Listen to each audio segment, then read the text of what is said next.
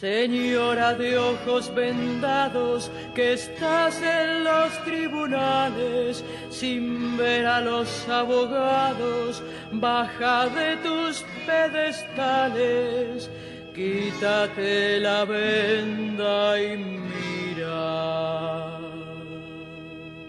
Cuánta mentira.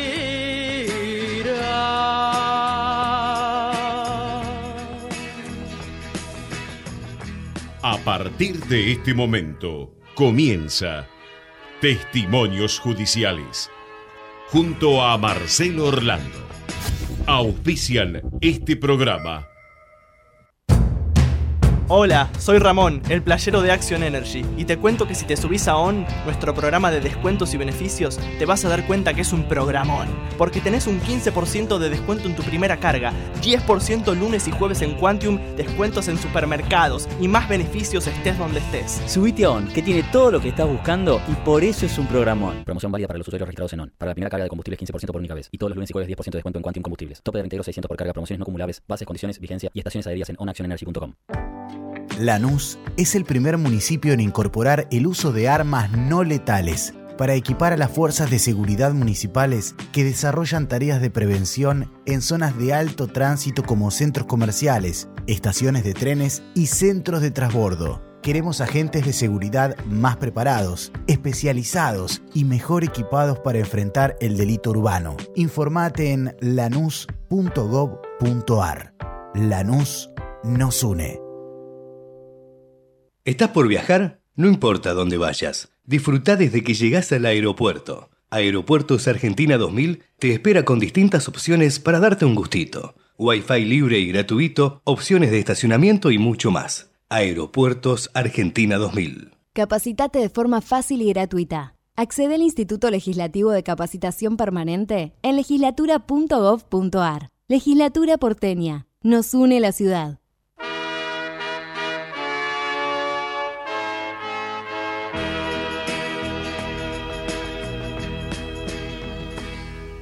9 de la mañana, dos minutos, ¿qué tal? Muy buenos días. ¿eh? Domingo 3 de septiembre del 2023, una mañana de invierno, una mañana nublada, lluviosa, una lluvia suave e intermitente, ¿eh? cada tanto caen algunas gotas y muy fresquita en la ciudad de Buenos Aires. ¿eh? La temperatura actual es de 9 grados, la sensación térmica es un poquito menor, de 8 grados, y se espera una máxima para hoy que rondará los 12 grados. ¿eh? Y nosotros, nosotros comenzamos una nueva emisión de testimonios judiciales aquí en Ecomedios, en el 1220 de Sudial.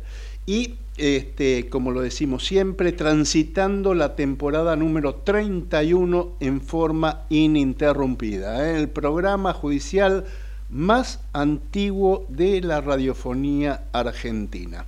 Vamos a hacer testimonios judiciales como siempre en la operación eh, técnica el señor Gerardo Subirana, en la edición de testimonios judiciales Javier Martínez y también contaremos como siempre con la columna judicial de Sergio Farela. ¿eh? A partir de ahora vamos a comentar algunos de los tantos temas judiciales eh, importantes que ocurrieron en los últimos días y además como lo hacemos habitualmente, daremos algunos adelantos que, está, que están previstos a partir de mañana lunes. En este primer domingo de septiembre, en este mm, primer domingo del mes de la primavera, hablaremos de temas como las muertes evitables, como la del ingeniero Mariano Barbieri, que con algo de prevención podría seguir con vida, la de Silvina Luna, que falleció producto de una mala praxis médica, este, pidieron la elevación a juicio oral del cantante elegante que sigue detenido acusando de los presuntos delitos de amenazas, tenencias de drogas, privación ilegal de la libertad y encubrimiento.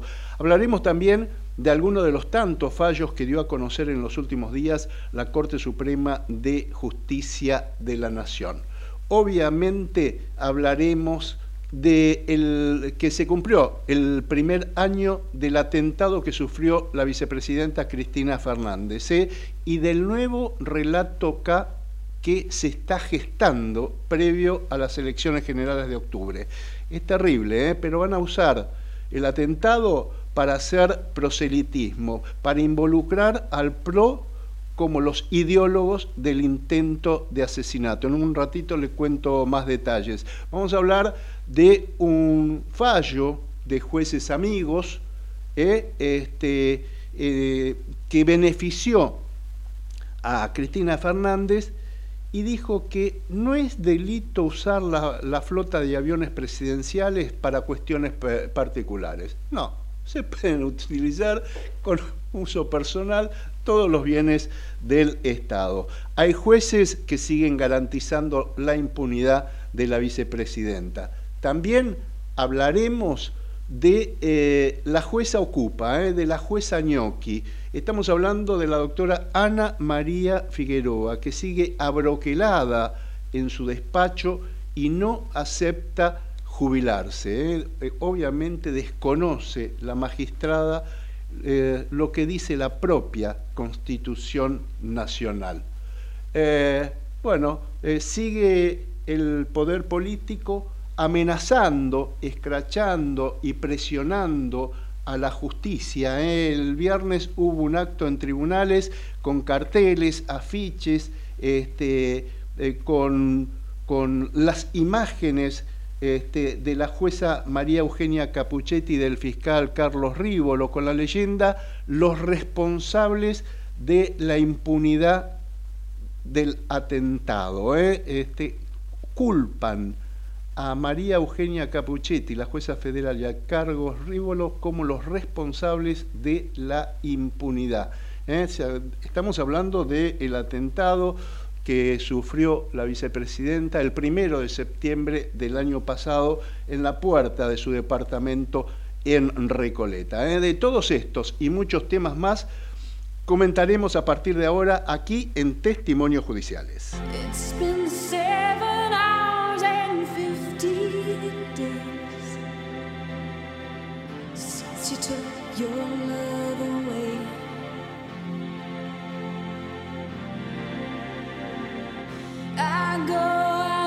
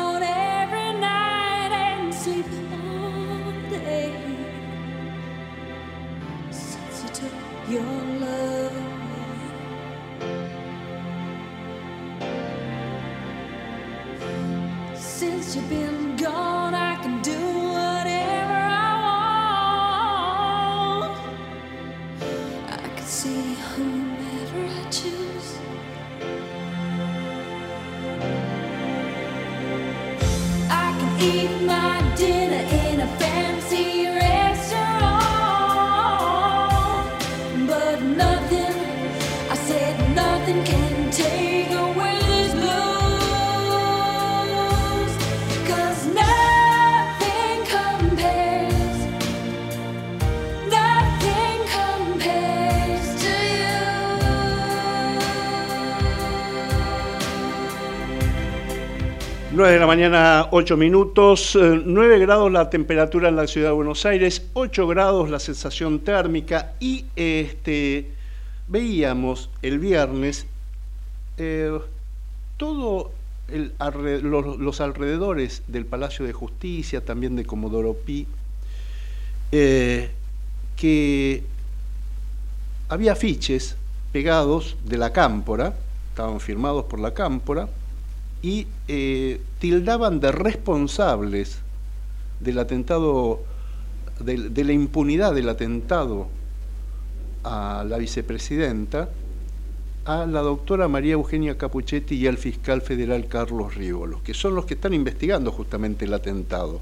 Ahora, ¿qué pasa?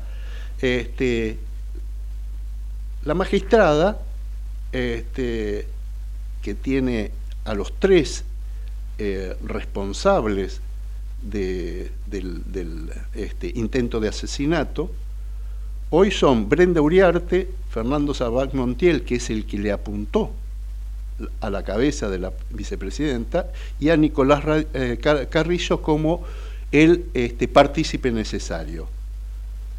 Según el kirchnerismo, los camaristas y, la justicia federal eh, elevaron esta causa a juicio con el propósito de no avanzar con los autores intelectuales. ¿Y a quienes apuntan? A militantes del PRO en plena campaña judicial. Pero bueno, eh, es como que nos vamos a, eh, acostumbrando a este, los escraches, a las amenazas, este, y que eh, son cada vez más constantes. La Asociación de Fiscales y Funcionarios del Ministerio Público Fiscal de la, de la Nación expresó su más enérgico repudio por este tipo de ataques. Vamos a hablar justamente con el titular de esta asociación, que es ni más ni menos que el fiscal federal y, el, titular de la eh, Unidad Fiscal de Delitos Complejos de la provincia de, Salta. Nos referimos al doctor Ricardo Toranzos, que cada vez que ocurren episodios de este tipo, lo molestamos y él gentilmente nos atiende. Doctor, buen día. Marcelo Orlando lo saluda. ¿Cómo le va? ¿Qué tal, Marcelo? Buen día. todo bien por acá. Gracias por atendernos, doctor. Y queríamos preguntarle, bueno, a ver, este, ya es como que nos vamos acostumbrando, ya es como que las denuncias al poder político este, son eh, una costumbre, eh, bastardean hasta incluso a los miembros de la Corte Suprema de Justicia de la Nación con una farsa de juicio político. Digo, ¿cómo, cómo lo ven ustedes? Cuando charlan entre ustedes, ¿qué, ¿cómo ven toda esta situación? Sí, eh, concretamente produce una gran preocupación todos estos procedimientos que se tienen de cuestionamientos. Normalmente cuando uno tiene un cuestionamiento sobre un proceder judicial, sobre una decisión, una definición o una actuación de algún operador judicial, el sistema está previsto para que planteen recursos eh, que pidan una revisión o quizás si es que entiende de que hay una mala actuación, también tiene la posibilidad de eh, realizar una verificación interna administrativa sobre la actuación eh, de los magistrados. Cuando nosotros salimos de este orden legal y nos planteamos en un ataque a la persona, desacreditar, justamente a buscar eh, poner en riesgo justamente el magistrado el fiscal o el juez, es cuando nosotros pasamos a tener eh, un riesgo o poner en tensión el Estado de Derecho que nosotros vivimos. El escrache es un procedimiento eh, repudiable, repudiable por todos, es decir, aquella ataque, conclusión, definición de una persona eh, sin que se haya sometido a un, un debido proceso, que sin que haya sido posibilidad de defenderse realmente es repudiable como acto democrático, como acto de vida comunitaria. Por eso es que llama la atención que todo el mundo plantea y exige un lenguaje menos violento, un lenguaje dentro de eh, los órdenes eh, propios de la democracia y del respeto, que eh, justamente agrupaciones políticas o dirigentes políticos que pretenden justamente tener una actuación primordial en la cosa pública, se dedique o concretamente utilice esta modalidad de ataque. Para nosotros fue justamente muy conmocionante ver todos estos afiches firmados. Si usted advierte que esos afiches no solo ya tenían un planteo de una demanda de, una, de un hecho delictivo, porque lo planteaban a los jueces y al fiscal, a la jueza y al fiscal concretamente como eh, realizando actos contrarios a la justicia o a lo correcto, sino que además tenía un código QR, ese código QR le enviaba a un, eh, una información aún más grosera, sin, con afirmaciones que no tenían el mínimo también de verosimilitud. Por eso es que realmente para nosotros eh, fue muy repudiable, entendemos que entrar en ese camino nos va a llevar a un enfrentamiento eh, que puede tener consecuencias eh, no queridas. Ahora, eh, ¿cómo, el, oficialismo, cómo el gobierno nos tiene acostumbrados, poco a poco nos vamos acostumbrando a no respetar las decisiones judiciales? Cada vez que hay alguna causa, alguna decisión judicial que al gobierno no les gusta o este, impulsan este, una modificación al, a, la justicia o una eh, modificación a la, cantidad de miembros de la Corte o este, un, juicio político. Digo, es, el asunto es no, no respetar las decisiones judiciales que no nos gustan, ¿no? Sí, además eh, resulta justamente eh, contradictorio y, en, una, en una posición eh, de poca credibilidad de los cuestionamientos, porque cuando son beneficiados, eh, concretamente es la justicia la que corresponde o es la que se resalta. Tal cual. Cuando justamente la resolución sale contradictoria, parece que esa justicia tiene un orden sistemático de persecución, se incluyen a todos los magistrados y a todo el sistema como con una intención ilegítima, oscura.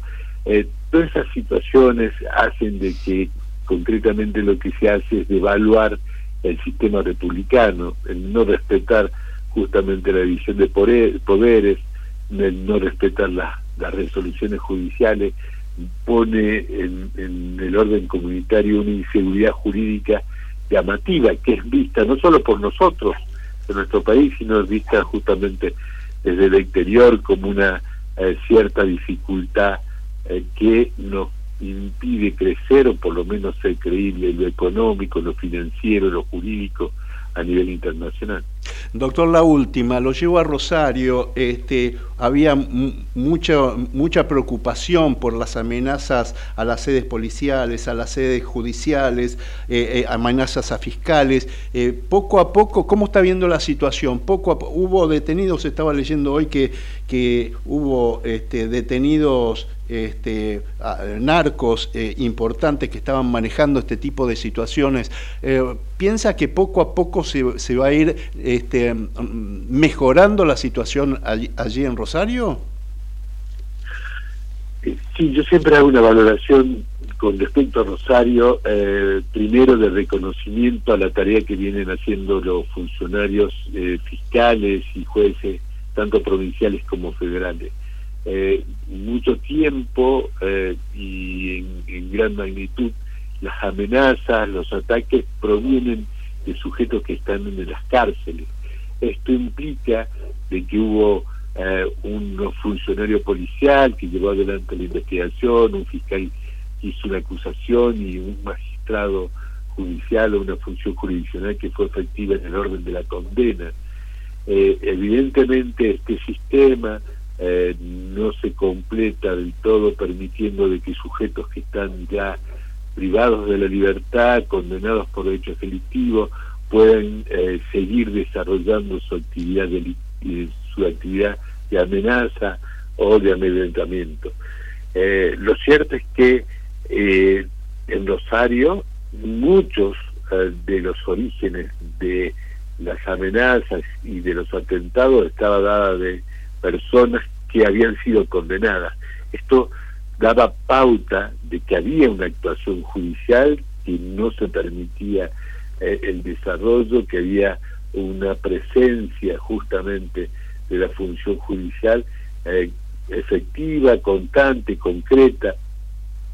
Y creo que de mantenerse eh, justamente esta condición y este ataque y de profundizar con mayor eh, presencia, con mayor número eh, de eh, magistrados y de la posibilidad de, desarrollar investigaciones más complejas, esto eh, va a terminar teniendo siempre un resultado positivo.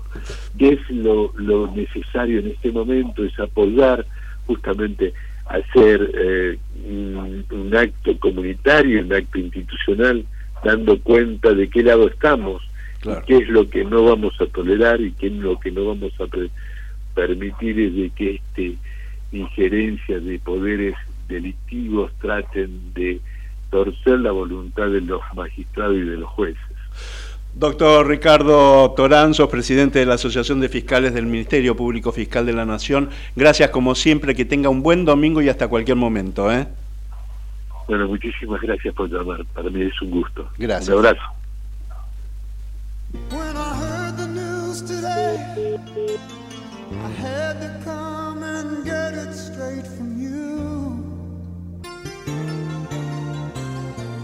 said you were leaving, someone swept your heart away. From the look on your face, I see it's true. So tell me all about it, tell me about the plans you're making. Oh, tell me one thing more before I go. Ecomedios.com AM1220. Estamos con vos. Estamos en vos. Descarga gratis de tu celular la aplicación Ecomedios. Podés escucharnos en vivo, informarte con las últimas noticias y entrevistas en audio y video. Búscala y bajate la aplicación Ecomedios. Podés vernos en vivo en ecomedios.com. Contenidos audiovisuales. Conectate con nosotros. Contestador 5 254 2353. I know there's something in the wake of your smile. I get a notion from the Estaba leyendo en los últimos días un informe eh, con fuertes críticas al juicio político que está realizando en estos momentos una comisión de la Cámara de Diputados este, a la totalidad de los integrantes de la Corte Suprema de Justicia de la Nación y también sobre la falta de independencia de la justicia en nuestro país. ¿eh? Eh, el trabajo fue realizado por la Federación Latinoamericana de, de- Magistrados y este informe me, me hizo reflexionar que cada vez que hay alguna sentencia judicial que no le gusta al poder político de turno, ¿qué pasa? Se impulsa un proyecto de reforma judicial. ¿eh? Yo recuerdo que se habló de democratización de la justicia y en realidad lo que quería era una justicia dicta, una justicia dependiente, o la reforma del Ministerio Público Fiscal, eh, o el aumento de los miembros de la Corte. Y ahora pasa esto con, este, con esta presión por parte de la Cámara de Diputados a este, ni más ni menos que a la cúpula del Poder Judicial de la Nación, a la cabeza del Poder Judicial de la Nación, que es la Corte Suprema de Justicia de la Nación. Vamos a hablar sobre este tema con un ex camarista penal. Él además fue en varias oportunidades presidente de la Asociación de Magistrados de la Justicia Nacional y también fue presidente de esta Federación Latinoamericana de Magistrados. Vamos a, ah, estamos en comunicación y, y vamos a hablar con el doctor Miguel Ángel Camino, que hace tiempo que no charlábamos este, desde que se retiró de la justicia, pero gentilmente nos atiende. Doctor, ¿cómo anda tanto tiempo? Hola Manolo, ¿cómo andas? Bien. Es un gusto. Gracias por atendernos como siempre, doctor. Y queríamos pre- preguntarle esto, ¿no? Este, vamos a hablar de las elecciones de, de magistrados, vamos a hablar de la presión a los jueces, el no respeto a las instituciones, pero fundamentalmente esto que está pasando ahora actualmente con el tema del juicio político a la Corte este, y, y- y esta presión por parte del poder político a los jueces eh, de nuestro país, ¿no? Sí, sí, esto, esto no es nuevo, ¿no? No. Como dijiste en la presentación, cada vez que hay un fallo que no gusta a la, a la- al poder de turno, el poder político en esta época, o se amenaza, o se lo persigue, o se lo trata de desprestigiar. Como viendo fiscal Rívolo, con este, por este, por, por no le gusta va a la, la investigación y ¿no? ellos este, avanzan sobre estas cosas, ¿no? Ujú, ujú. Se- se- lo estoy perdiendo un poquitito. eh, quédese quietito, así no. Así no... Estoy, estoy quieto, estoy Ah, quieto. eh, este, Bueno. Y doctor, cuéntenos, porque, este, a ver, he, he hablado con muchos magistrados este, y, y todos opinan lo mismo, que es una barbaridad que se esté enjuiciando a todos los integrantes de la Corte Suprema de Justicia de la Nación. Ellos dicen por distintos motivos, pero la realidad es porque no les gusta este, la redacción de los fallos, ¿no? La- lo que se está intentando es un desprestigio de la Corte. Ellos saben, saben, porque no tienen los votos y los van a tener, y el, número de suficiente para poder llevar adelante este juicio político, saben que esto no va a prosperar.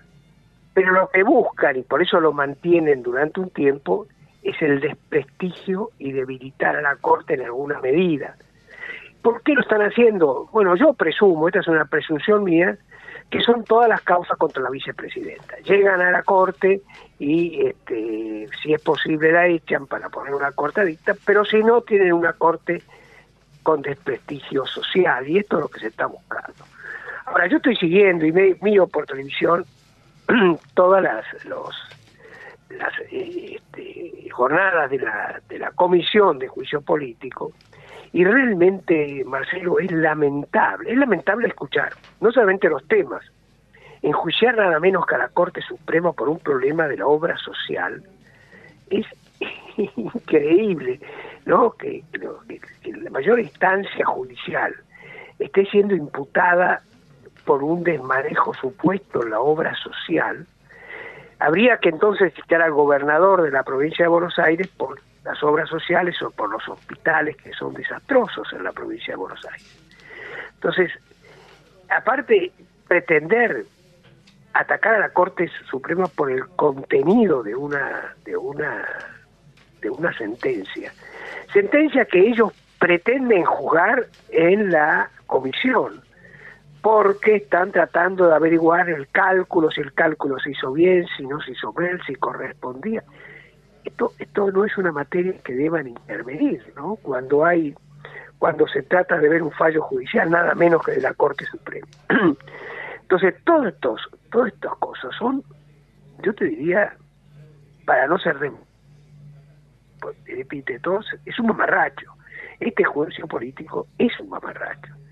Como tantas cosas que están sucediendo con la justicia, precisamente por eso, Marcelo. Claro. La, plan y el Instituto Vance, Tiro Vance de, del Colegio de Abogados de Nueva York, han organizado en México, y esa fue la reunión que yo tuve el otro día, han organizado en México una reunión para que expongamos cada uno de los países la situación de independencia de su país. ¿no? Y yo decía, miren, en la Argentina tenemos todas las garantías para ser independientes los jueces dadas por la Constitución. Y esas garantías un poco han permitido o han sido un vallado para los avances que se pretende desde el poder político. Sin embargo, no notan que no son suficientes, porque este ataque a la Corte Suprema, que es un ataque al Poder Judicial entero, porque desprestigian a la justicia, no hay, no hay forma, no hay forma, no hay ninguna garantía que sea un vallado cuanto esto, cuando el Poder Legislativo llevan adelante esta cuestión. Claro. Claro. Em, doctor, y, usted sabe que este, hay muchos cuestionamientos. Yo he hablado con algunos, algunos colegas de la doctora este, Ana María Figueroa y este, en voz baja me dicen, mira, es una magistrada que no tiene dignidad, que no tiene escrúpulos, que es una desubicada. Yo, en lo personal, la tildaría de la primera jueza de la Cámara de Casación Penal Federal, Gnocchi, Gnocchi este, ocupa porque está usurpando su despacho sin, sin, sin, sin, eh, sin, tener que hacerlo. A ver, el deber de un magistrado, usted corríjame, pero es eh, conocer un expediente, participar de audiencias, en realizar acuerdos, fallar, fundar este, sus sentencias y por supuesto firmar todas las decisiones jurisdiccionales que adopta. Este, y ella decidió no hacer nada de esto, simplemente cobrar el, sueldo. Así que realmente es una jueza ñoque. ¿Usted qué opina de ella? Mire, eh, lo de la jueza Figueroa se enanca perfectamente con el juicio político a la Corte.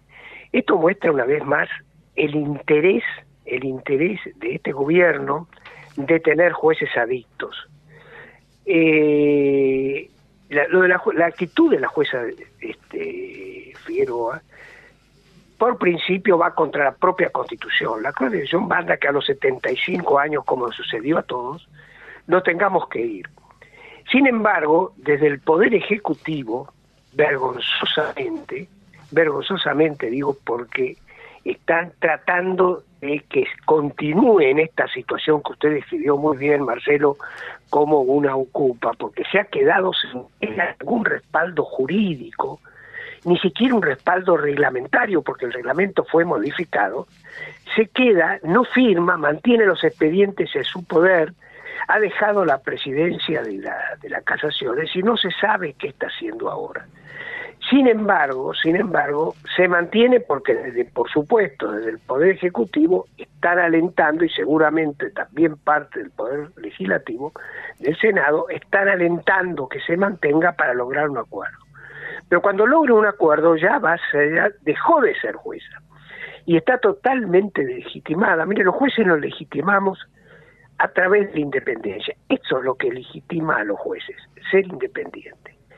¿Cómo alguien puede pensar que esta jueza va a poder ser independiente involucrada no solo la vicepresidenta, sino alguien ha llegado al gobierno, si desde el gobierno proclaman, como nunca lo han hecho con nadie, para que se quede. Fíjese, jueces importantísimos de la casación, importantísimo me refiero a fueron la doctora Carlos y el doctor Luigi. Ellos también le habían pedido ser o marcar la constitución un nuevo acuerdo cuando cumplan 75 años. Lo pidieron antes de cumplir. Sí. Bueno, llegó el momento, no se lo dieron, no lo hicieron y lo trataron y cesaron automáticamente. Y dos jueces de un gran prestigio de la casación. Ahora, esta señora ha decidido que ella es distinto de lo demás, que los 75 años, que es el límite eh, que es este, tajante, porque la Constitución así lo marca, no es para ella. ¿Por qué? Porque cuenta con el respaldo de la vicepresidenta. Yo creo que si logra que le den el acuerdo, primero va a ser un acto ilegal, va a ser una jueza sin ningún respaldo legítimo, pero aparte yo creo que los fiscales, los fiscales, en todas las causas donde esté involucrada la vicepresidenta, fundamentalmente, la van a recusar, porque no puede actuar en esas causas, no está en condiciones de actuar en esas causas, si este, con esta situación que han creado y que ha creado desde la vicepresidencia. Claro. Eh, doctor, la última, porque lo estoy perdiendo un poco cada tanto. La, el próximo 19 de octubre hay elecciones en la Asociación de Magistrados. ¿Sigue teniendo vínculos con sus ex colegas? Este, ¿Va a ser este, eh, candidato a presidente de, de la lista Bordeaux, que es la que usted siempre integró, el doctor Andrés Basso? Uno de los jueces de Comodoro Pipe que formó parte del tribunal que condenó a la vicepresidenta por corrupta. Este, yo, le, yo le aviso que si quiere hablar por teléfono con él, no eh, tenga cuidado lo que dice porque tiene pinchado el teléfono. me imagino. No, no, y me alegro mucho, mucho, son muy independientes va a ser una gran elección, va a ser un gran presidente de la sociedad. Lo estoy perdiendo mucho, doctor. Le mando un abrazo grande, gracias y la seguimos en cualquier momento. Que tenga un lindo domingo. Bueno, gracias, Marcelo. Hasta luego.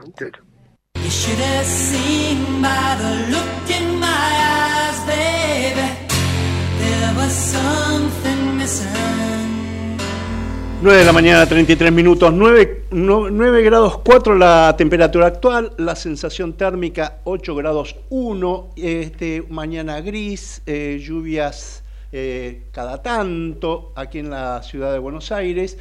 Y estábamos hablando de que se utilizan datos de la FIP, del ANSES, de los servicios de inteligencia, de los eh, utiliza el gobierno los avances tecnológicos para espiar al común de la gente.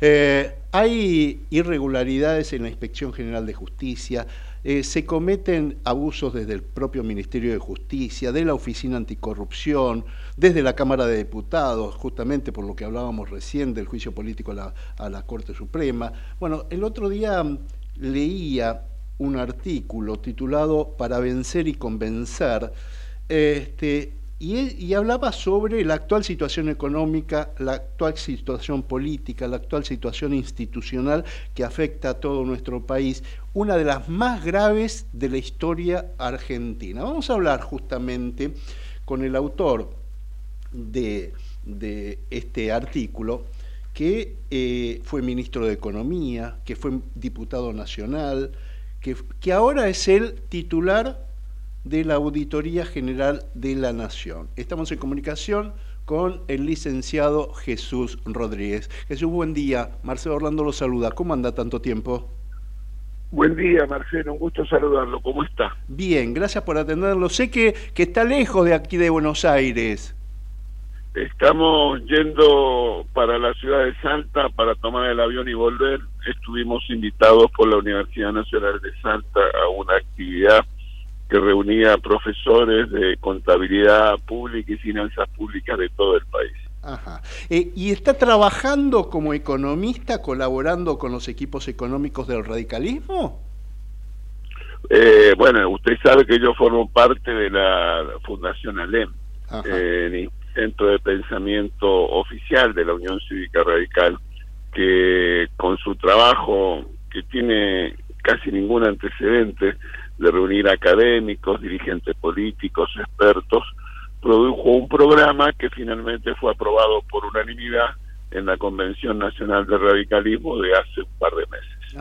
Eh, estaba leyendo justamente incluso hoy, ¿no? Pero eh, el kirchnerismo ya lo ha hecho en el 2015, eh, en retirada hace nombramientos, deja el Estado aborrotado de, militantes muy bien rentados, este, eh, está apurando algunas licitaciones muy importantes.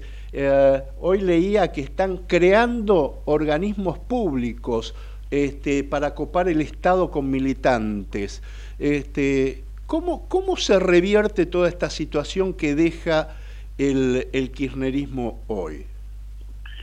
Bueno, lo primero que tenemos que decir es cuánto lesiona eh, el andamiaje institucional, el orden institucional deseable decisiones de esta naturaleza. Eh, y la lesiona de manera severa porque afecta sensiblemente un principio elemental que es el de eh, la división de poderes, la independencia de los mismos, el control recíproco entre los poderes y la rendición de cuentas. ¿Y por qué señalo eso? Porque la calidad institucional determina de manera absoluta eh, los resultados económicos y sociales. En cualquier lugar, eh, permítame dar un ejemplo, Marcelo, si uno piensa cómo se explica y cómo se entiende que una misma isla en el Caribe eh, tenga el ejemplo dramático de Haití y del otro lado de la isla eh, la nación con dificultades, pero sustancialmente diferente en términos de condiciones de vida de República Dominicana, termina a darse cuenta que eso influye de manera decisiva. Y cuando uno mira más cercano en la geografía, cómo Uruguay pudo reducir la pobreza, y crecer, mientras que nosotros estamos incrementando dramáticamente el número de compatriotas que bajo la línea de pobreza, eh, una explicación decisiva, fundamental, es la falta de calidad institucional de la Argentina. Entonces, cuando en el Congreso se avanza en un sinsentido juicio político a los integrantes de la Corte, bajo la peregrina idea de que una circunstancial mayoría otorga todos los derechos sin ningún tipo de limitaciones. O cuando se toman decisiones, como usted señalaba, de desprenderse de activos del sector público, privatizar o vender en circunstancias que la ley impide que se hagan porque está pronto a vencer el periodo de gobierno de la administración, eso sin duda genera eh, perjuicios, costos, consecuencias muy negativas. En los últimos días Jesús estuvo hablando mucho del plan Platita, pero también eh, se habló de, eh, en realidad, el, gobierno prohibió que en los medios hegemónicos casi se hablara de saqueos, se hablaba de robos generalizados y todo lo demás. Pero yo charlando con algunos de los funcionarios judiciales que estuvo investigando este tipo de, actividades, este, para la justicia de la provincia de Buenos Aires, detrás de los saqueos había bandas narcos o había bandas de menores que buscaban generar caos. Pero este, para, para otros que yo consulté, eh, era como, un, eh, como muy simplista esto que decían en la provincia de Buenos Aires, porque estuvo todo muy orquestado. ¿Usted piensa que realmente puede haber así bandas este, que eh, simultáneamente se ponen de acuerdo y, este, salen a saquear en tres lugares distintos de una provincia? La verdad que no lo sé, no estoy en condiciones de darle una respuesta convencido sobre el punto. Lo que sí le señalo es que cuando no existe integridad de los funcionarios, cuando hay vasos comunicantes entre los funcionarios y aquellos que están al margen de la ley, cuando hay mecanismos de beneficio particular individual de los funcionarios en complicidad con aquellos que están violando las normas, eso abre las puertas a las más eh, desagradables y negativas consecuencias en términos de convivencia social. Este, pero, pero realmente usted cree que puede haber, este, que, que, que, no, que no se pueden tildar de saqueos esos hechos este, que ocurrieron en los últimos días, que además este, imprevistamente frenaron, ¿no? Este, por obra, eh, Dios quiso que, que no se hicieran más, ¿no? Bueno, ciertamente, si hay una, una, una apropiación de, activos, de bienes de un, de un, de un privado en un mecanismo de, de, de, saqueo, eso tiene un solo nombre, saqueo. Y al mismo tiempo llama la atención, como usted bien señala, esta situación donde hay un fogonazo con actividad de este tipo y por alguna razón inmediatamente desaparece. Eh, la, última pregunta y es política. ¿Cómo ve el tema para octubre? ¿Cómo, cómo se ve este, el PRO, el radicalismo, este, que tuvieron algunas fricciones en la, en la ciudad de Buenos Aires, ¿no? Con el PRO. Mire, eh, la coalición Juntos por el Cambio es la coalición que el radicalismo contribuyó a su formación hace ya eh, ocho años esa coalición eh, no solo eh, fue capaz de terminar una administración de un signo político no peronista por primera vez en casi 100 años, desde Marcelo T. Alvear en el año 28 hasta la fecha, para el año 19, sino que al mismo tiempo, a pesar de haber perdido la elección, continuó unida. Eso es un rasgo de vitalidad y de fortaleza extraordinario que va a llevar, estoy absolutamente seguro, a que nuestra candidata, surgida de una elección interna, no de una decisión superestructural, sino por voluntad de los ciudadanos, Patricia Burrich y Luis Petri, entre al balotaje. Yo estoy convencido que así va a ser, porque hace falta un cambio, una alternancia en Argentina, pero que no puede ser a costa de la gobernabilidad democrática. Bueno, ¿y cómo lo vería a Carlos, a su colega Carlos Menconian como futuro ministro de Economía? Creo que es una contribución importante porque hay capacidades, experiencia y al mismo tiempo conciencia de la responsabilidad política del momento. Jesús Rodríguez, auditor general de la Nación, gracias por estos minutos a testimonios judiciales, gracias como siempre, buen domingo y buen viaje ahora, ¿eh? Muchísimas gracias Marcelo, le mando un gran abrazo. Igual para usted.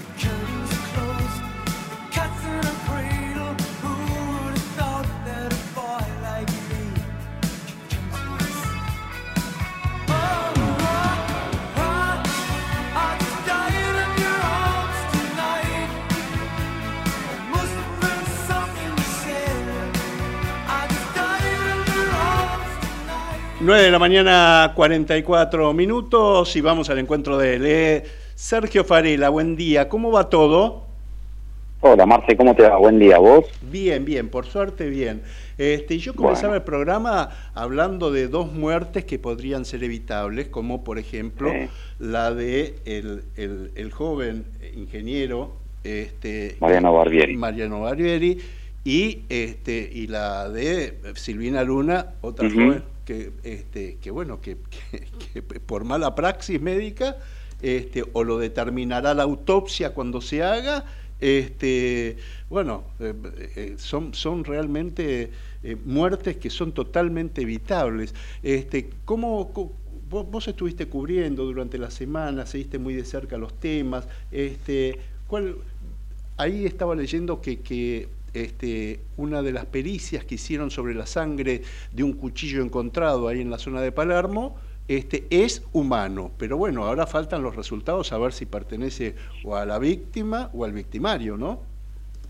Exactamente, sí, sí, sí, sí, corresponde en ese episodio porque en la jurisdicción, vos que me explicaban, que es muy habitual eh, delitos de ese tipo, es decir, el ataque, ya sea por robo o por algún tipo de pelea, con un arma de tipo casera, un arma blanca de tipo casera. Con lo cual hay que ver si este eh, elemento está vinculado a ese episodio de la semana pasada o es uno anterior. Eh, pero bueno, vos sabés que hablando ahí con los investigadores están confiados en que lo agarran, ¿eh? Al agresor, eh, que en principio se creía que era una persona en situación de calle, todo indicaría que no, en función de cómo estaba vestido. La descripción que da un testigo, que es el que llama el 911, y hay una cámara de seguridad que lo engancha escapando del lugar después de la agresión eh, y por cómo estaba vestido, después eso se confirmará, eh, si es o no una persona en situación de calle que eh, no cambia nada, ¿no? Después, bueno, obviamente primero es dar con el agresor y después ver cómo se deriva la, la, causa, si hay algún problema mental o no, o, en fin. Pero sí, está esa pericia. También hay una pericia sobre las prendas que se han encontrado. Es decir, hay varias medidas en marcha y, bueno, eh, aseguran que van a dar con, el agresor, ¿no? Eh, y con respecto al tema Silvina Luna. Es más complicado explicarlo porque eh, vos sabés que estas son algunas de las cosas que algunas veces la gente no entiende, porque por un carril va el sentido común y por otro va la justicia, ¿no? Eh, muere Silvina Luna, em, uno dice, bueno, el sentido común dice, murió por el accionar de este médico, de Otoki. Eso obviamente se tiene que probar. Probarse con una autopsia, en lo inmediato, ahí viene el primer problema. Eh, vos sabés que eh, la causa tiene una condena no firme en casación. El tribunal que juzgó a Lotoki por lesiones, no por homicidio, por lesiones de, del caso de Luna y otras tres chicas, determinó que se conserve el cuerpo, uno supone para la realización de la autopsia. Hasta el momento no hay orden de autopsia porque el tribunal oral no lo dispuso. Burlando, que es el abogado de Silvina Luna y de su familia, metió una nueva denuncia, todo con el fin de iniciar una nueva causa. El juez Alejandro Ferro, que salió sorteado en esa denuncia, dijo, ah, pero mi colega Luis Schlegel tiene una causa contra Lotoki por la muerte de un paciente se la envió a este otro juez. Schlegel le contesta diciéndole, la, el caso que yo tengo de un paciente efectivamente muerto eh, tras intervenirse por Lotoki fue eh, posterior al caso de Silvina Luna, con lo cual no guarda relación un caso con otro y se la devolvió.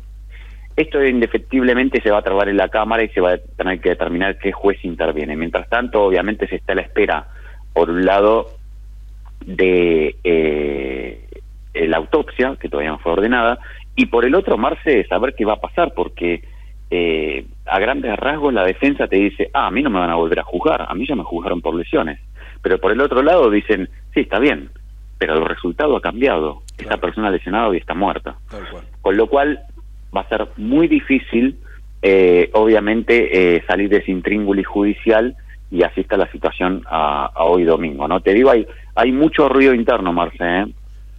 mucho ruido interno en el fuero de instrucción porque empiezan a agitarse los gritos de nadie se hace cargo, eh, quién, quién va a, atajar esta pelota. Y bueno, esa es la verdad, que, que hasta el momento no está ordenada la autopsia. Sí, pero, y, pero, eh, eh, acá, acá hay un agravante, que hay un cuerpo en la morgue judicial. Y por lo tanto, Claro. alguien va a tener que decir qué hacemos con los restos de Silvina Luna, digamos. Así que Totalmente. Me, parece que incluso que la, cara, que, que la Cámara dirima, yo no sé si, si, si mañana a la mañana ya no hay una resolución al respecto, ¿viste? Yo que- querría que sí, porque eh, ya te digo, eh, eh, está empezando a haber eh, mucho ruido interno y yo tengo entendido eh, que obviamente, eh, fíjate, ya hay publicaciones donde, bueno, obviamente eh, él es, una persona reconocida, Silvina Luna, figuras del espectáculo y demás ya empiezan a, a hacer mención de los jueces, ¿no? Eh, con lo cual esto va a tomar una dimensión más que importante. Eh, y yo entiendo que, como vos decís, eso va a hacer que desapure un poco la decisión. Pero es verdad, eh, el cuerpo de Silvina Luna está allí, la morgue, a la espera de la autopsia que no tiene todavía orden de realización. Y por el otro lado, cómo se sale de ese intríngulis de la, del procedimiento en sí, ¿no? Eh, lamentablemente acá eh, volvemos a lo de siempre, los tiempos. Entonces vos tenés un, juicio que se realiza mucho tiempo después, un tribunal que revisa que lo hace mucho tiempo después, aún queda pendiente la instancia de la Corte Suprema. Eh, hay un problema, di- eh, sin lugar a dudas, del sistema en sí, de cómo funciona. Obviamente queda al descubierto porque es un- una persona de mucha trascendencia y una, una, una muerte lamentable de una chica tan joven, pero eh, te puedo contar el caso de Silvina Luna y puede ser otro caso de un nombre que no conoces y el, el modus operandi es el mismo, ¿no? Seguro, seguro. Eh, yo, yo, yo recordaba a chicas muy monas también como este, Adriana Broski, Raquel Mancini, que por, por, por ser más monas, por, por, por ponerse más lindas, este, se arruinaron la vida. Y bueno, y, y Silvina Luna, que además perdió la vida, ¿no? Este, Terrible. Eh, Leía hoy eh, un, un artículo de tu compañerita de banco, de tu compañerita de radio, este, Patricia Blanco, en, en, en Infobae, que este, Alberto Fernández fue declarado hace un tiempito en rebeldía en una demanda que le inició uno de los jueces que, que, el, que, el, este, presidente lo tildó de ocupa de, y le iniciaron daños y perjuicios, el, el Leopoldo Bruglia, ¿no? Este, y ahí tuvo que sal- salir de Albón como los, como los bomberos este, a tratar de hacer una presentación judicial para que el presidente de la nación no se quedara en rebeldía, ¿no? Exactamente, sí. Sí, eh, insólito, imagínate, ¿no? Sí, sí, sí. Eh, un escándalo, te diría. Sí, Eh, sí, y, y además un, tuvo- problema, un problema de abogados, ¿viste? ¿Qué, qué es esto de que no, Totalmente. eh, de- ¿cómo, cómo, cómo es que no le no, no notifican este, al presidente que, que se tiene que presentar en una audiencia? Totalmente. Terrible. Eh, bueno, ese es en el cruce con uno de los eh, camaristas, a quien Bruglia concretamente, eh, que tenía un buen vínculo con el presidente de la Nación. No olvidemos que es un, un hombre que viene también de, del derecho, de, de otras- la universidad y demás. Y, y con algunos jueces se, se trenzó bastante feo. Este es un, un indicio de eso y como vos decís, ¿no? Eh, fue de- estuvo 20 días eh, declarado mm, rebelde en el expediente, imagínate, bueno, eh, si algo faltaba hacia el fin de su mandato tiene que ver con esto, ¿no? O sea, si hubiese tomado mayor dimensión y en medio de una de una elección eh, para presidente, próximo presidente. Así que sí, esto es un escándalo, la verdad que es un escándalo. Bueno, la última te cuento que por ahí te puede servir, incluso a vos también. Este, vos, vos viste que se cumplió un año del aniversario del, del, del, de- de- no, de- de- del atentado este, eh, homicida para, para este, Cristina Elizabeth Fernández. Este, allí hay tres personas detenidas.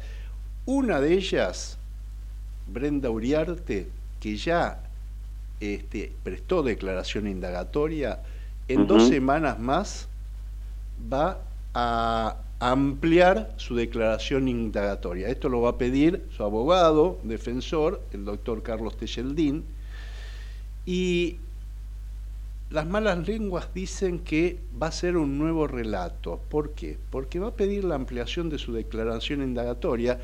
Aclarémosles a los oyentes que tiene derecho a mentir, porque en una declaración indagatoria no declara bajo juramento ni nada. Y sin ninguna prueba eh, contundente, sin ningún recibo, sin ninguna prueba material, este, va a decir que a ella y a un grupo de gente Milman le pagaba para que fueran a, hacer disturbios a la puerta del de, eh, departamento de Cristina en Recoleta. Este, y entonces yo pregunté, bueno, pero ¿cómo lo va a justificar? Bueno, por ahí podría aparecer algún indicio, si hay llamadas telefónicas, este, nada muy concreto a mí me da la sensación que va a ser un run run de prensa. Este, yo ya estuve escuchando, leyendo en algunos medios como página 12 que, este, que esto podría ocurrir y, este, y lo vincularían a Gerardo Milman, que entre paréntesis ya le han secuestrado el, celular justamente para que este, em, escuchen. Eh, cuáles fueron sus últimos llamados. Creo que en dos meses, solamente en dos meses este, eh, le van a poder escuchar los llamados a Milman, pero bueno, quieren vincular al PRO con el atentado que sufrió hace un año Cristina Elizabeth Fernández. Sí, bueno, y se da en un contexto donde eh, se, va a analizar el, teléfono de Milman, ¿no? Aparentemente por una reunión pocos días antes del atentado donde él ya estaba en conocimiento de eso y ha sido escuchado por un asesor legislativo del Frente de Todos, de Unión por Todos, de Unión por la Patria. Eh, sí, eh, a mí también me, llegó el mismo rumor, eh, llamativo, obviamente por eso te digo el contexto. el tema es que si en el medio aparece algún llamado, como vos decís, viste cómo se echan a andar muchas veces este tipo de informaciones con el rumor, con el aparente, con el potencial, pero bueno, si aparece algún llamado, yo creo que ahí se le va a complicar a Milman, ¿no? Eh, sí, ahora no quiere, a ver, no, no creo que Milman diga, bueno, tomen, acá tienen unos mangos para que vayan a, hacer disturbios a lo de Cristina. Quiero creer. Yo también quiero creer. Eh, eh, yo también quiero creer, elijo creer, decía. Pero, y el hecho de que haya algún llamado eh, tampoco es prueba contundente, pero es un indicio. Eh, yo me llegó el mismo rumor, efectivamente, la querella, que la vicepresidenta lo viene sosteniendo hace un tiempo, eh, y habla ¿no? de una cuestión de planificación por el lado de Milman y em, después el tema financiamiento por el lado de los Caputo, eh, vinculándolo a otra causa de revolución federal. Han aparecido afiches, eh, no sé si lo has visto en la capital federal, justamente que, em, bueno, hacen mención a eso, ¿no? A cumplirse un año del atentado. Em, las caras de la impunidad. Exactamente. Capuchetti y Review. Por un lado, Milman y, Caputo, ¿no? Eh, y después, claro, y después le pegan fuertemente a, a Capuchetti y a Rívolo, la jueza y el fiscal del caso, eh, por no hacer lugar a esas medidas de prueba haciendo alusión al Laufer y, al partido judicial. Eh, pero bueno, eso eso más que nada, digo, no, no debería ser así, pero es algo, es la principal bandera del kirchnerismo, de, bueno, de Comodoro Pro, de eh, y de tantas otras críticas hacia la justicia federal, ¿no? Pero sí, sí me ha llegado el mismo rumor. Eh, Sergio, te despido. Ah, las condolencias a, la familia de los, y, a, los allegados del fiscal Federico Delgado que falleció el, domingo pasado, justo yo hablamos después por teléfono cuando terminó el programa. a mí me sorprendió este, en el auto cuando salí de acá, este, eh, realmente no podía creer porque tipo tan joven, qué sé yo, pero Este, Sergio, te mando un abrazo, ¿eh? Un abrazo, Marce. Buena semana para todos. Igual para vos. Nos vamos, hasta aquí llegamos. Hicimos testimonios judiciales en la operación técnica Gerardo Subirana, en la edición de, del programa Javier Martínez. Ahora los dejamos con todo el equipo de Nueva Economía, en ¿eh? el programa de Willy Laborda. Y nosotros nos despedimos, si Dios quiere, hasta el próximo domingo a las 9. ¿eh? Que tengan todos un muy lindo día y buena semana. Chao. Auspiciaron este programa. Hola, soy Ramón, el playero de Action Energy, y te cuento que si te subís a ON, nuestro programa de descuentos y beneficios, te vas a dar cuenta que es un programón, porque tenés un 15% de descuento en tu primera carga, 10% lunes y jueves en Quantium, descuentos en supermercados y más beneficios estés donde estés. Subite a ON, que tiene todo lo que estás buscando y por eso es un programón. Promoción válida para los usuarios registrados en ON. Para la primera carga de combustible 15% por única vez. Y todos los lunes y jueves 10% de descuento en Quantium Combustibles. Tope de reintegro 600 por carga, promociones no acumulables, bases, condiciones, vigencia y estaciones adheridas en onactionenergy.com. En Lanús, nuestros vecinos cuentan con el nuevo programa de telemedicina pediátrica para chicos de hasta 16 años. Si sos vecino de Lanús, solo tenés que empadronarte, registrate en la app y acceder a tu consulta médica. Así de fácil. Informate en lanús.gov.ar barra telemedicina. Lanús nos une. ¿Estás por viajar? No importa dónde vayas. Disfruta desde que llegás al aeropuerto. Aeropuertos Argentina 2000 te espera con distintas opciones para darte un gustito. Wi-Fi libre y gratuito, opciones de estacionamiento y mucho más. Aeropuertos Argentina 2000. 91 años de historia. Conoce el Palacio Legislativo. Agenda tu visita guiada en legislatura.gov.ar. Legislatura porteña. Nos une a la ciudad.